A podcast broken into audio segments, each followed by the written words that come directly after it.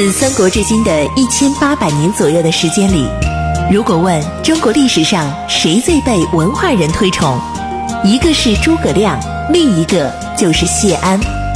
他凭借自己风流倜傥的名士之风，倾倒了李白、苏轼、王安石、辛弃疾、陆游等无数文人。不知谢安，不懂中国文人风流；不读谢安，不知传统士文化渊源。大禹茶馆之乱世名相谢安传正在播出。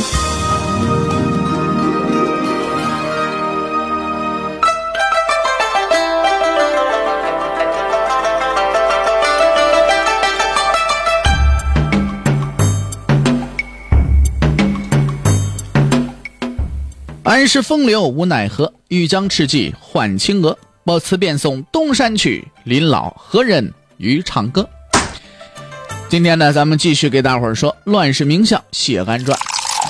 昨天咱们说到哪儿呢？咱们说到啊，这谢安呢，轻轻松松，哎，把桓温的这件事儿呢就给解决了。桓温的鸿门宴，这个事儿啊，对谢安来讲是一件非常重要的事儿，对整个东晋来讲，那也是极其重大的，几乎呢就已经是一个标志性事件了。首先呢，从此以后啊，桓家对朝廷的威胁呢就开始走下坡路了。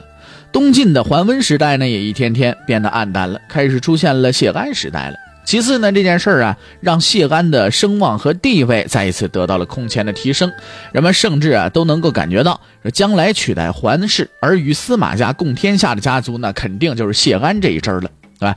王坦之在关键时刻呢掉了回链子，这个倒拿手板是汗流浃背，也被人们争相传颂。大伙儿也都觉得，你看王坦之这个胆儿，真是不大。哎，在这事儿之前呢，王谢齐名，而且王坦之的家族太原王氏呢比谢氏要尊贵。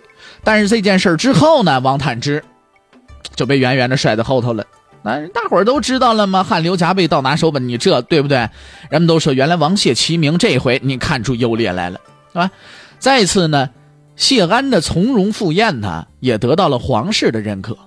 啊，本来呢，这司马家是把人家老王家、老谢家这俩人，王坦之、谢安呢，是当替罪羊给去拿去送死的。反正死活就这么俩人，你把他们宰了，我就承认你桓温的摄政王地位。啊，结果呢，人家却让干嘛就干嘛，一不推脱，二也没有一丁点的不满，而且居然呢，把这事儿哎就给办妥了。其实不让桓温当摄政王，皇室高兴不高兴？他当然高兴了。没事给自己加一个外姓摄政王干什么呀？对不对？求之不得呢。所以这这，但是问题是呢，他们司马家胆小，不敢去承担这风险。哎，这一回呢，皇室倒一下子看出谢安的胆识来了。嗯，有本事，有能耐，也对他的为人呢更加了解了啊。当然，其实主要就是皇太后啊，主算子。于是呢，这才有了一年以后。哎，谢安和这呃太后呢一起呀，呃达成权力联合，干什么呢？彻底消除桓家对朝廷的这种威胁和影响，开启了东晋的这安定的局面。最后呢，咱们还是来总结一下啊，这次抗桓事件，这里边的功勋人物。呃，历来大家啊一起说阻止桓温篡位，就一下子会想起谢安临危不惧，好像这事儿呢是他一人的功劳。但实际上呢，咱不能这么算，对不对？咱们得仔细的算一算啊。首先，琅琊王氏、太原王氏、陈郡谢氏这三大家族三位首脑，其实少哪都不行。如果不是王坦之壮了胆子毁了遗诏，不是王彪之扛着压力违抗楚算子的诏令，不是谢安用自己的声望和为人团结广大士族官员，稳定抗桓统一战线，最后又冒死直面桓温，那这场较量啊，就都不会成功。所以应该说呢，这是整个高门士族对抗桓温的成功。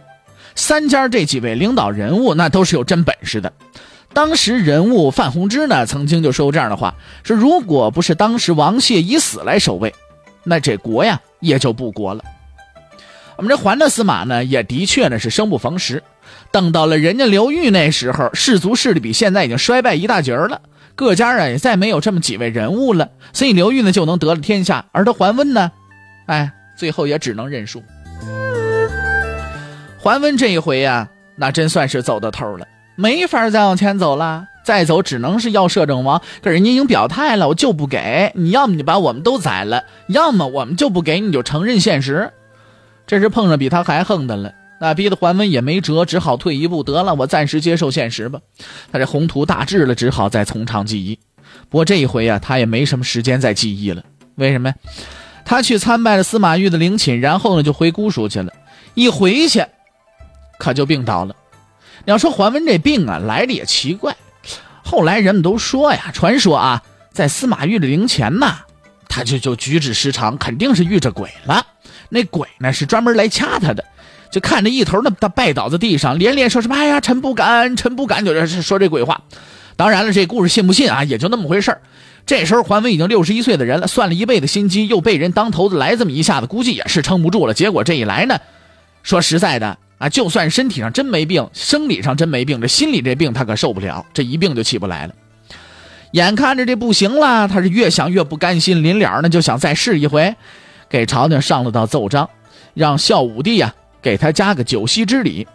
这九锡是什么东西呢？咱们之前呢也说过，就是九样啊。皇家的礼器、贵气，是吧？什么衣裳啦、车马啦，哎，这这鼓吹了之类的，就这种东西啊！别别看这些东西听着平常，但在那时候，皇上要是给哪个大臣加了酒席，那就代表着同意禅位给这大臣的意思了。当年曹操就受过这酒席之礼。其实要说呀，这真是一种临终心态了，临死都想挣一把，是不是？桓温这时候加酒席根本就是不明智的。你说你都什么模样了，你还加酒席？你引兵入朝拿刀逼人家的时候，人能都能不买你账？你现在病殃殃的求酒席，人能搭理你吗？啊，或许桓温也知不太可能，但是死马当活马医呗。万一谢安他们一时糊涂了呢？哎，这奏报呢就报到朝廷了。司马曜小屁孩知道什么呀？刚十来岁万事还是王谢他们几人做主啊。这事儿啊归尚书省管。这谢安跟王彪之呢，就根本没当是什么了不得的事儿，这咱们也不说不给，也不说马上就给。谢安就让自己手底下这吏部侍郎袁弘啊，哎，先草拟一个求九锡文，对吧？再说关袁弘呢，还有个很有名的故事，咱们这插插一杠子讲那么一句啊。这袁弘呢，本来是个大才子，是吧？也是高门出身，曾经呢家道中落，在河上以贩运为生。啊，有一天夜里呢，他就在船上独自个儿呢吟他自己写的诗。本来日子过得穷啊，也没什么别的可干的。袁弘也真是，哎，说实在的挺幸运啊。你说大半夜里的自己在那吟诗，结果呢就让一位贵人听着了，而且呢一听，呵，小伙子有才，这诗写太好了，立刻邀请他相见。这位贵人什么呢？是谁呀？就是谢安的堂兄谢尚。当时谢尚啊正是安西将军领豫州刺史，风光着呢。因为这事儿，袁弘一下就出了名了。谢尚还请他当了下属，这事儿呢就被后人传为文人际遇的佳话了。李诗仙呢就写过这样的诗：“呃，登舟望秋月，空忆谢将军。”啊，余亦能高勇，斯人不可闻。感叹自己，我怎么不像袁弘似的呀？我能碰上谢尚这样识才的贵人呢？后来袁弘又跟了桓温好段时间，这才调到了朝廷。你要说桓温也够有意思的，这帮能耐人都从他手底下出来的。你说到最后临了临了，他自己一好没得着，是吧？就这么一位大才子，对他来说写个求酒檄文，那那不跟玩似的吗？当即啊就挥笔立就写好了，给谢安送来了。谢安心里这个气呀！啊，我让你写这玩意儿干嘛来的？是不是？不就是拖延时间吗？你可好，果然迂腐书生啊！做文章你也得看看你做的到底是什么。于是理也不理他，就说这这这这这不行，拿拿拿去改。结果弄得自恃才高的袁弘老大不乐意，勉强改了一回。谢安还是什么也不说，让他接着改。反复改了几回啊，袁弘受不了了。心想这谢安，你不是诚心为难我吗？气得没辙了，怎么着呢？跑到尚书仆射，哎，王彪之那儿去了。你就委屈，哎呀，谢尚书只说让改，可又不说怎么改。您您您给我瞧瞧，这这怎么改呀？这王彪之啊，也看着那气的可乐啊，就跟他说说你你本来你都是大才，是不是？你这么能耐的人，你怎么能写出这样的文章呢？袁弘这更摸不着头脑了，怎么回事？我这么大才，我写的文章谁都看不上呢，什么情况啊？这这，那么这这俩人怎么一路数啊？王彪之也觉着袁弘啊是迂腐了点，心想干脆得了，跟他挑明说得，说你你你你这人怎么，你怎么就不明白你们领导的心思呢？啊，你你怎么就不看看桓温他现在都都什么样了？啊？袁弘，你的桓桓温。一想这一层，慌着的哦，怎么回事？一下就乐了，喜色说啊，原来如此啊，得得得，那那那改吧，那改吧。而这袁弘也是啊，跟随了桓温很久的人，心里哪把这桓温当回事？要不桓温怎么得不了天下呢？大伙儿都攒着，搁在一块堆对付他，你他能受了吗？这个。结果，一个求酒檄文在尚书省啊，从长官到基层，这一致的拖延之下，就是没个下文。桓温几次派人催谢安、王彪之，谁也不当回事找点借口就搪塞了。哎呦呦呦，今天不行，腰疼；明天，哎呦呀，不行，我这这家里边也得结婚是吧？都给躲过去。最终啊，桓大司马咽气儿之前也没盼来这临终啊梦寐以求的这么一酒席。桓温啊，也未必认为这酒席就真能求来。看来谢安他们也没犯糊涂啊，求不来也没办法呀，得把自己的善后料理清楚啊，自己的后事整明白呀。然后就开始交代后事了。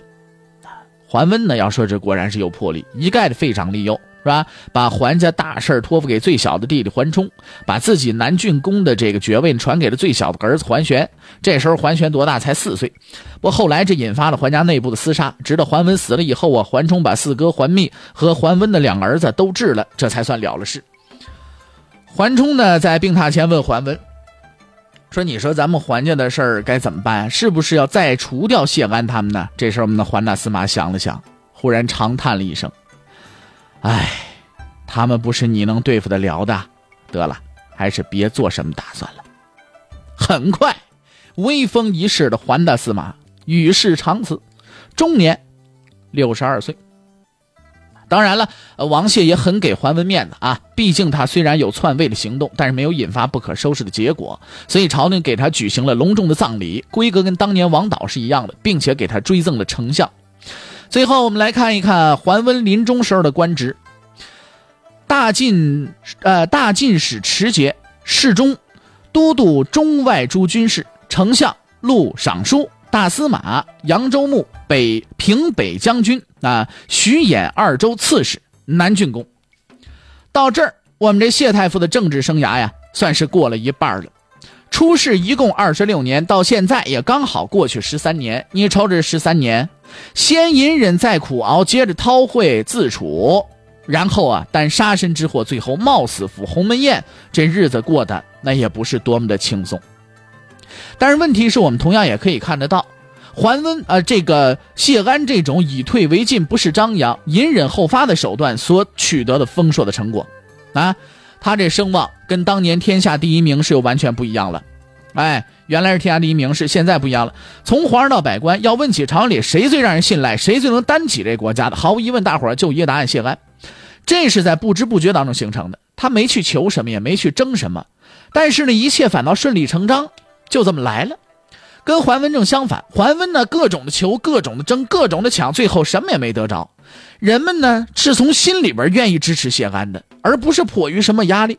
和他隐居的时候一样，为官这十三年呢，不管身处什么样的困境，他都能不是生阳的把一切理顺，从来没有一句不满的话，什么时候都高高兴兴的，是别人的风头绝不去抢，到关键时刻也绝对不掉链子。仍然是没让人们找出一点毛病来。这老子啊，曾经说过这样的一段话：说处弱者才是真的强，处下者才能真的居上。只有不去同别人争斗，别人才真的斗不过你。从我们谢太傅的成功之道来看，这是人生的高妙智理。易中天先生也说：说实际上谢安的为人处事啊，是极其老练老辣的，已经达到了几乎无人可以效法的程度。一旦说进入官场，他的老庄之学就化为极其高明圆滑、以静制动的政治手腕。其实这评价也正跟当年桓温所说安石的为人处身之道的确高于旁人是一个意思。那么度过了自己从政生涯的十三年之后，啊，之前这些功绩咱们就不再说了。之后谢安又有什么功绩呢？啊，他又达成了什么样的目标呢？今天咱们就不说了，看一下时间，马上是半点广告。半点广告之后是大禹茶馆之话说唐朝。半点广告之后，咱们再见。